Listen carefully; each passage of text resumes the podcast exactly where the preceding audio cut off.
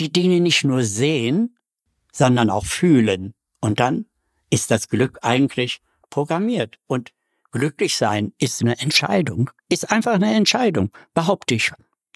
Das sagt Günther Anton Krabbenhöft. Er ist heute mein Gast in meinem Podcast Einmal täglich Glück.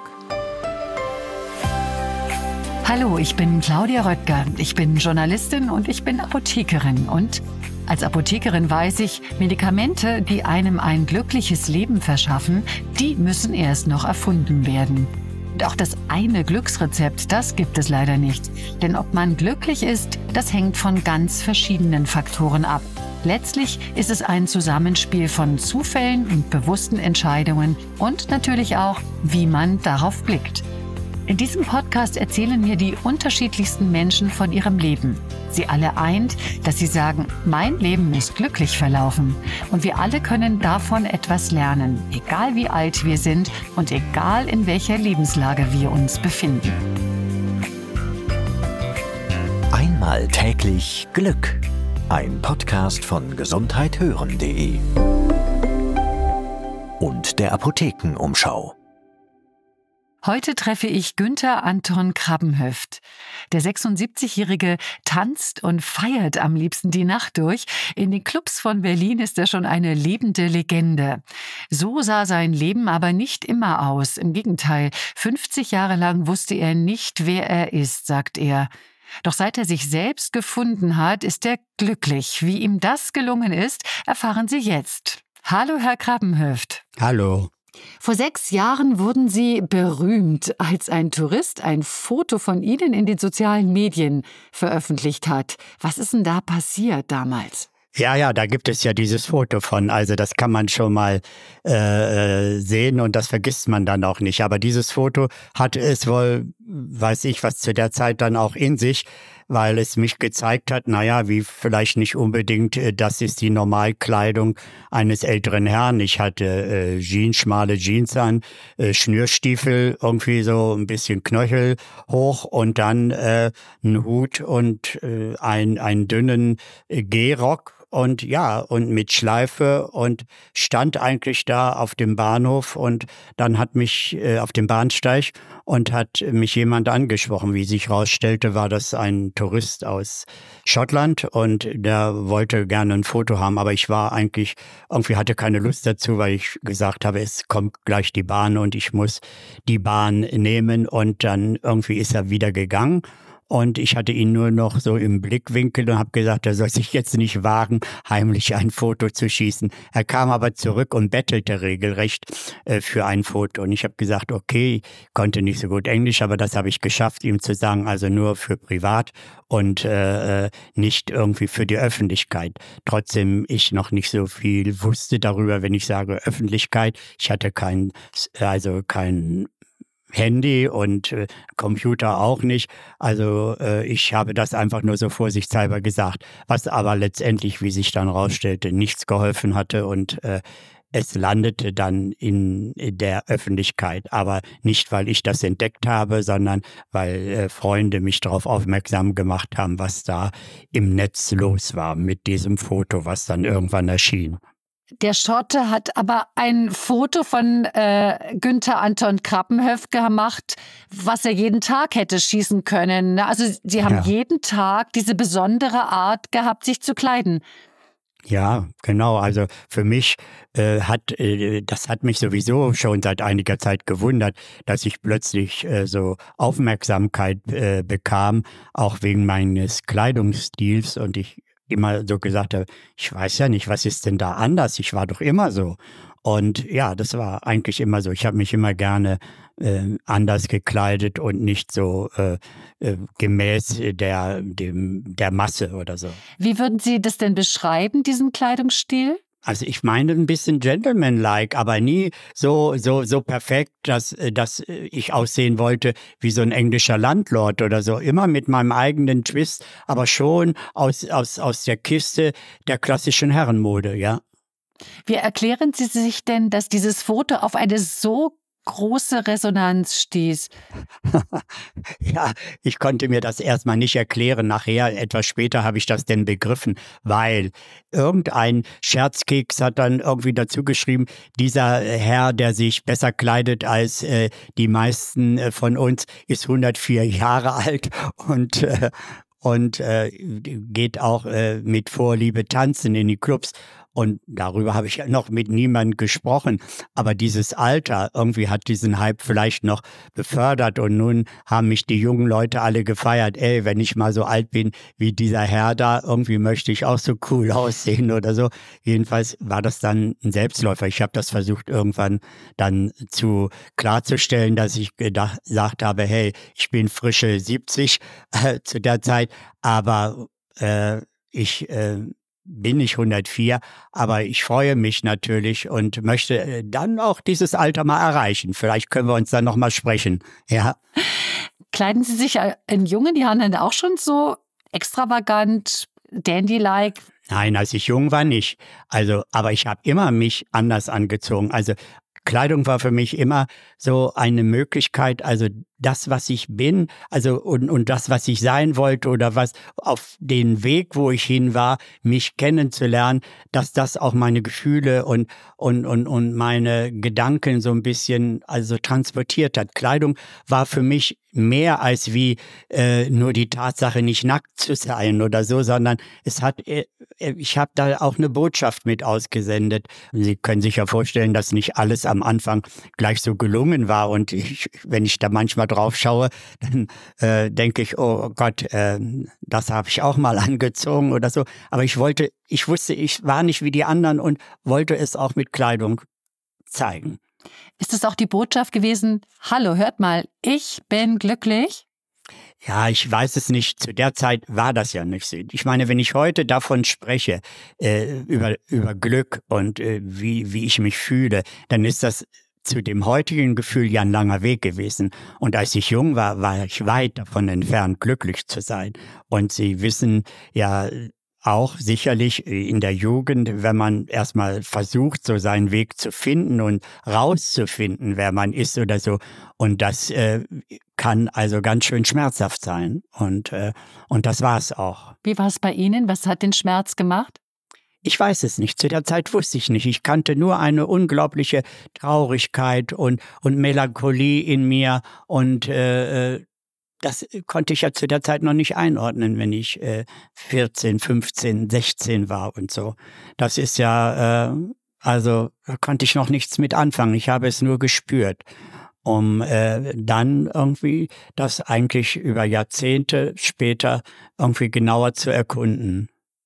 Und daraus ist nachher als Endergebnis irgendwann auch das Glück geworden. Es kann schlimme Folgen haben, wenn man sich als Jugendlicher ständig unverstanden, ungeliebt, unerkannt fühlt. Ja, da ging es mir ja genauso. Aber ich habe, ich bin in einem kleinen Dorf groß geworden und da gab es nichts oder niemanden, wo ich denk, dachten oder denken konnte irgendwie, hey, der, der ist mir ähnlich oder da ist noch jemand, dem ich äh, auch äh, mich anvertrauen könnte oder mit dem ich über meine Probleme sprechen konnte. Ich meine, ich bin ein Nachkriegskind und da waren alle Menschen äh, oder die Erwachsenen damit beschäftigt, irgendwie eine neue Position in ihrem Leben zu finden und sich etwas aufzubauen. Ich bin auf dem Lande groß geworden und habe das aber auch immer äh, genutzt, äh, um in, in, in meine Welt abzutauchen, die ich mir dann ähm, so bereitet habe und eingerichtet habe. Nehmen Sie uns ein bisschen mit auf die Reise, diese kleine Welt von damals, als Sie noch ein junger Mann waren oder vielleicht noch ein Jugendlicher. Wie sah die aus? Ja, ich, ich, es war natürlich große Freiheit auf der anderen Seite, was mir geholfen hat. Wie gesagt, die Eltern waren beschäftigt. Meine Mutter hatte das Kohlengeschäft ihres Vaters weitergeführt, bis äh, ihr Bruder wieder aus dem Krieg zurückkam. Und sie war also eben halt als äh, Frau auch beschäftigt mit uns. Wir waren vier Kinder und äh, dann dieses Geschäft zu führen und den Haushalt und eine kleine Landwirtschaft und so. Also heute, wenn ich da drauf blicke, äh, war äh, da wirklich eine echte Herausforderung für viele Menschen und meine Mutter gehörte auch dazu. Aber das hat man als Kind nicht so gemerkt. Ich war eigentlich allein, ich war eigentlich ein Einzelgänger und habe mir meine Welt erschaffen und, und habe dann stundenlang in irgendwelchen Bäumen gesessen, in Margaritenwiesen gelegen und habe meine Gedanken Gedanken irgendwie auf die, auf die Wolken äh, äh, gebunden und habe sie wie Schiffe irgendwo durch äh, in, in die Welt geschickt, um äh, in der Hoffnung vielleicht irgendjemand findet meine Botschaft und findet meine Gedanken und meine Träume. Und dann habe ich mich glücklich gefühlt. Und äh, ja, das war diese Flucht in meine Welt und habe viel gelesen, habe äh, all die Dinge äh, gemacht, die auch mich irgendwie ein bisschen also klüger und schlauer und irgendwie dazu gebracht haben, gewisse Dinge besser zu verstehen. Also Sie haben schon sehr früh, so höre ich das jetzt, sich selbst wirklich aktiv so kleine Glücksmomente geschaffen und gelernt, ja. wie Sie sich selber glücklich machen. Ja, ja. Ja, das habe ich gefunden. Das habe ich auch immer mit durchs Leben genommen. Und wenn es dann mal schwierig wurde und so, hat mir das dann auch oft geholfen, irgendwie wieder so Mut zu äh, fassen und zu sagen, ey, das kriegst du hin. Und ich wusste aber auch, ich musste diesen Weg gehen, diesen Weg, wo ich irgendwie immer mit beschäftigt war, also zu wissen, weshalb man dieses oder jenes tut, dieses oder jenes denkt, diesen Schmerz spürt und diese Verletztheit, warum es solchen Schmerz auslöst und so weiter. Das habe ich äh, schon immer wissen wollen. Und ich bin komischerweise als Kind gerne auf Friedhöfe gegangen äh, und habe dort äh, irgendwie bin ich spazieren gegangen und habe die Inschriften auf den Gräbern gelesen, habe mir meine Geschichten dazu ausgedacht und habe mir überlegt, wer waren diese Leute und habe dort äh, ganze Nachmittage verbracht mit Büchern und äh, habe dort meine Wurstbrote gegessen und war äh, ja glücklich. Ich habe es, ich habe diese diese Ruhe und diese Stille mit mir irgendwie nie als irgendwie so bedrückend empfunden, sondern ich habe da immer etwas für mich raus äh, gelernt oder begriffen. Und äh, ich bin eigentlich immer dann nach Hause gegangen mit, mit einem guten Gefühl, was mir dann wieder geholfen hat, dann in dieser Zeit, wo, wo ich dann mit mir war, äh, so zurechtzukommen und äh, nicht zu verzweifeln und es immer so zu sehen, dass ich, äh, ja, dass ich lernen will und äh, weiter rausfinden will, wohin ich gehe. Und diese Haltung konnten Sie für Ihr ganzes Leben lang für sich bewahren? Also ich hatte nie so einen, einen ganz festen Plan, so ein Ziel, sondern ich bin neugierig einfach so den Weg durchs Leben gegangen und immer auch geschaut, ob es links oder rechts Abzweigungen gab. Und es hat sich auch oft herausgestellt, dass wenn ich einen Nebenweg gegangen bin, der sich nachher herausstellte, dass das der Hauptweg geworden ist und mich irgendwie oder Dinge gelehrt hat oder mir Dinge gezeigt hat, die ich sonst ja nie kennengelernt hätte, wenn ich immer nur äh, geradeaus gegangen wäre äh, und hätte mich nicht irgendwie neugierig mal äh, in so eine Abzweigung gewagt.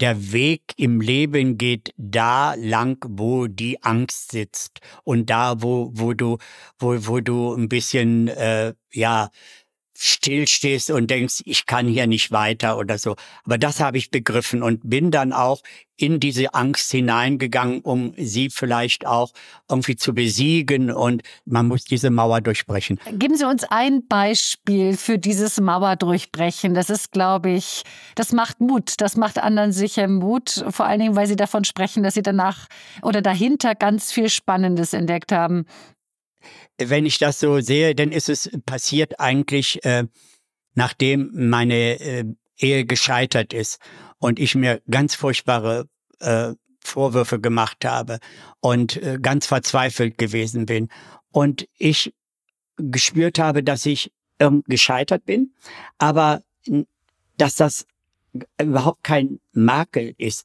sondern dass ich aus diesem Scheitern ja auch etwas gelernt habe. Und äh, dann habe ich auch gemerkt, dass in mir eben halt diese Kraft ist und dieses Fundament.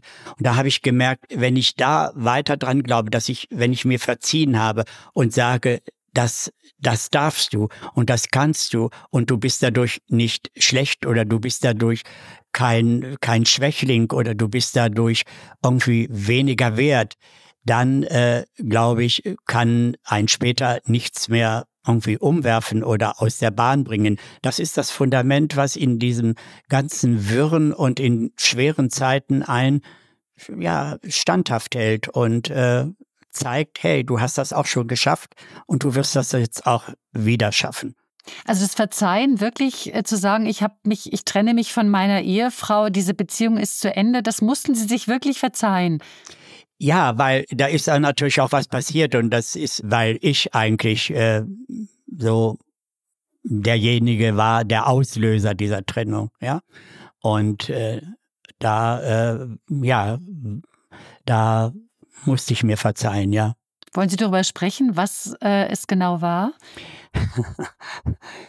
also ich finde, äh, das jetzt so rauszureißen. Ich, das ist eine ganz lange Geschichte, dass es dazu gekommen ist und ich möchte das auch nicht so losgelöst äh, habe. Ja, es, es gab eine neue Wendung in meinem Leben. Ich habe äh, gemerkt, dass ich nicht nur einer bin, äh, äh, sondern mit einer Sehnsucht, sondern ein, auch noch etwas, was sich äh, auf einen anderen Menschen äh, konzentriert hat, auf ein anderes Geschlecht nochmal. Verstehe. Und das hat mich so ganz aus der Bahn geworfen. Und das hat wirklich lange, lange gebraucht, bis ich da mit mir klargekommen bin. Auch dank meiner, mein, der Hilfe meiner äh, Ex-Frau und äh, meine, meine Kinder. Und das muss ich immer wieder sagen, das ist überhaupt das aller, aller Schönste, wenn äh, man im Leben, wenn man sich immer eigentlich äh, dem Menschen zugewandt äh, verhalten hat und dann auch das wieder zurückbekommt, nämlich auch Achtung, egal, auch wenn man den anderen wehgetan hat, dass man dann auch unterstützt wird in, in so schweren Zeiten. Und äh, das ist für mich auch das Allerwichtigste im Leben, stelle ich immer fest, auch heute noch, dass es Freunde und Menschen um einen herum gibt, die dich stützen, die dich begleiten und dich auffangen. Das ist, glaube ich, man kann, man braucht vielleicht gar keine Beziehung, eine, eine Liebesbeziehung zu jemandem haben, aber man braucht Freunde, die das sind, die eine Liebesbeziehung auch sind, Freunde. Und das, äh, das gibt es, ja, das gibt es. Also dann hat sich das so ein bisschen gerundet, dieses die Menschen, die einen sehen, die sie sehen, wie sie sind, die sie lieben, die sie annehmen, wie sie sind, ja. äh, und die einen warmen Mantel sozusagen ja. um sie legen, der Freundschaft ja. um sie legen. Das ist ganz wichtig gewesen und das ist auch gewesen, weil das hatte ich vorher nicht und äh, weil ich dachte, ich bin alleine, bis ich irgendwann im Leben also an die Menschen geraten bin, die an mich geglaubt haben. Aber Heute weiß ich auch, das konnte auch nur passieren, dass ich immer mit offener Herzenstür durchs Leben gegangen bin, dass ich mich irgendwie auch in meinem eingeschlossen sein, wenn ich mich alleine zurückgezogen habe. Aber die andere Seite war, dass ich mich dem Menschen geöffnet habe und dem Menschen auch meine Gefühle gezeigt habe. Ich habe nie etwas vorgemacht den Menschen. Das äh, hat man mir immer später gesagt, dass das genau andere gespürt haben. Man selber äh, weiß ich nicht, irgendwie, man ist, wie man ist. Mit dieser Menschenfreundlichkeit und dieser sehr offenen Art öffnen sich Ihnen sicher auch die Türen zu den Clubs in Berlin. Sie tanzen dort Raves und äh, erleben Tanzveranstaltungen mit elektronischer Musik, Hausmusik wenn die Älteren jetzt denken, Hausmusik haben wir früher auch gemacht, äh, irgendwie. Aber äh, äh, das ist etwas anderes. Das ist, hat etwas mehr Melodie und die Techno, Technomusik hat etwas mehr Bässe und äh, knallt mehr und so. Und ich meine, ich habe das auch erst im höheren Alter schätzen gelernt. Früher habe ich immer meiner Tochter gesagt, wenn die ihre äh, Rock und äh, äh, Hip-Hop hatte und habe gesagt, ey, kannst du das mal bitte leiser machen? Da fliegt mir ja wirklich alles äh, äh, äh, raus aus meinem Hirn. Und heute wusste ich, das muss knallen und muss knattern. Und äh, das äh, ist eine ekstatische, laute Musik, die die so äh, unglaubliche Gefühle in mir ausgelöst hat, was ich ja überhaupt nicht wusste, weil wenn man es nicht macht oder etwas erfährt, kann man es ja auch nicht erfahren. Manchmal, ach nee, das gefällt mir nicht und so. Äh, wenn man das schon von vornherein sagt, denke ich, nimmt man sich ja eine Erfahrung. Gut, manche sagen, manche Erfahrungen brauchen sie nicht. Ja, das stimmt sicherlich. Aber in dem Falle ist es ja etwas, wo ich mich darauf eingelassen habe und habe festgestellt, ey, das ist es. Vollkommen untypisch natürlich für die Altersklasse, meine Altersklasse. Weil Sie ja auch mit ganz vielen jüngeren Mittänzern wahrscheinlich auf dem Rave unterwegs ja. sind, oder? Im Tanzlokal ja, ja. äh, treffen Sie äh, nicht auf Ihresgleichen, jedenfalls altersmäßig. Ich bin immer der Älteste. Ich bin immer der Älteste. Und natürlich hatte ich auch am Anfang eine Schere im Kopf und habe gedacht, oh Gott, wenn ich da jetzt aufkreuze und das auslebe, dann denken die, was will denn der Alte hier? Der kriegt gleich ein Herzkasper und dann ist unsere Party zu Ende. Und, äh, aber nein, es war ganz anders. Sie haben gesagt, hey, schön, dass du da bist, schön, dass du mit uns feierst. Und es gab nie irgendwelche blöden Bemerkungen oder so. Und was macht die Musik mit Ihnen, Herr Grabenhöf? Was genau löst die Musik bei Ihnen aus? Es ist so eine unglaubliche Energie, die äh, äh mich da äh, durchströmt. Und diese, diese Kraft der Musik, die schafft so, so, auch so ein gemeinsames Erlebnis, ja, und äh, stärkt dadurch auch so irgendwie in diesem Moment diese ganzen Hunderte von Menschen. Und wenn ich dann nach Hause gehe, dann denke ich immer, wie geil war das denn? Ich fühle mich dann immer so unbeschwert, so leicht, wie ein Luftkissenboot schwebe ich dann nach Hause und denke, meine Güte, dass ich das noch erleben darf. Das ist unglaublich. Herrlich. Ja, jetzt denken vielleicht die meisten, hey Alter, äh, du hast nicht alle Latten am Zaun. Aber äh, nein, das ist so. Es ist einfach so. Es ist einfach so. Trotzdem nachgefragt, Verstimmungen, äh, negative Gedanken, negative Energie, Ärger, Krankheit, äh, wahrscheinlich zwickt dir auch mal was bei den Raves. Äh, das ist dann alles weg. Diese positive Energie ist so stark. Ja. Es ist unglaublich. Hätte ich nie gedacht, wenn mir das einer gesagt hätte früher mal, dass ich da wirklich eins der wildesten Tänzer wäre. Und das, weil das ist so energetisch. Ich, ich springe da rum wie einer als Flummi, ja, irgendwie als Gummiball. Und dann ist das, das ist für mich natürlich Fitness äh, pur. Fitness, Lust pur. Und wissen Sie, wenn ich vom Rave komme und dann morgens äh, nach Hause schlendere und ich einen Spielplatz sehe, dann springe ich auf die Schaukel.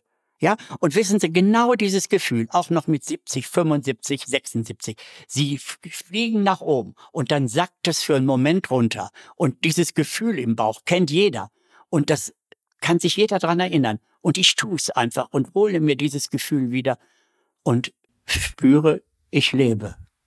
Wenn Sie auf Ihr Leben zurückblicken, ist es dann leichter, im Alter glücklich zu sein? Ja, na klar. Und vor allen Dingen natürlich kommt auch dazu, was das Ganze noch verstärkt, glücklich zu sein. Wissen Sie, wenn man irgendwie das Leben ist zwar lang, aber nicht unendlich. Und wenn man sich dann Gedanken darüber macht, dann kann man doch eigentlich nur glücklich sein. Selbst über die Dinge, die man sich ärgert. Den Sonnenschein, den, den, den Hauch des Frühlings, den Wind, die, die Sonne und die Geräusche. All das gibt es nicht mehr. All das gibt es da nicht mehr. Da kann man doch nur glücklich sein, selbst mit, fast mit den Negativen, weil das sind Reaktionen und Emotionen. Und dann, äh, weiß ich nicht, dann, dann kann man nur glücklich sein. Ich verstehe es nicht. Man kann es nur glücklich sein. Und das Glück ist eh klein, in all den kleinen Momenten. Wenn nach langer Winterpause die Sonne wieder an der Wand im Wohnzimmer lang klettert, wenn ich sehe, wie sich die Natur rausreckt und äh, weiß genau wieder, hey, es ist soweit. Und all die Dinge oder ich, ich, ich sehe ein Kind selbst vergessen. Man muss die Dinge nicht nur sehen, sondern auch fühlen. Und dann ist das Glück eigentlich programmiert. Und glücklich sein ist eine Entscheidung, ist einfach eine Entscheidung, behaupte ich. Und diese Entscheidung muss man bewusst treffen. Wenn, wenn es gut läuft, dann sitze ich zum Schluss meines Lebens vielleicht auf einem Berg lauter kleiner Glücksmomente. Und das ist doch schon was. Und dann, also ich, ich verstehe das nicht. Die, die Tasse Kaffee, die ich mir vielleicht, auch wenn ich kein oder wenig Geld habe und mir für 2,50 Euro die irgendwo leiste an einem Platz und schaue dem Menschen zu, das ist auch schon Glück. Und es ist nicht selbstverständlich. Ja? Und es geht nicht um das Große, sondern es geht um das ganz Kleine. Und das zu sehen und auch wertzuschätzen, das macht glücklich. Herr Grabenhöf, wenn Sie Ihrem jüngeren Ich einen Tipp geben könnten, also wir machen jetzt eine kleine Zeitreise, was würden Sie ihm sagen? Welcher Tipp wäre das? Also wichtig ist immer, irgendwie man selbst zu sein. Wissen Sie, wenn man möchte, wenn man jung ist, vielleicht jemand der und der sein, den man bewundert, aber das geht nicht. Irgendwann müsst ihr wissen, sei du selbst, weil die anderen gibt es schon. Wenn ich das für mich finde, kann ich alles sein, kann ich allen Leuten alles geben, kann mich allen Leuten öffnen und kann von meiner Kraft etwas weitergeben. Herr Grabenhöft, vielen, vielen Dank für das Gespräch und ich wünsche Ihnen ganz viel Spaß bei Ihrem nächsten Nach-Corona-Rave, der hoffentlich bald ganz bald kommt. Oh, da warte ich drauf. Ja, oh, ich stehe in den Startlöchern. Ja, hallo. Wenn Ihnen dieser Podcast gefällt, dann lassen Sie uns doch gerne eine Bewertung da und folgen Sie uns bei Spotify, Apple Podcast, YouTube oder wo immer Sie uns hören. Einmal täglich Glück. Ein Podcast von gesundheithören.de und der Apothekenumschau.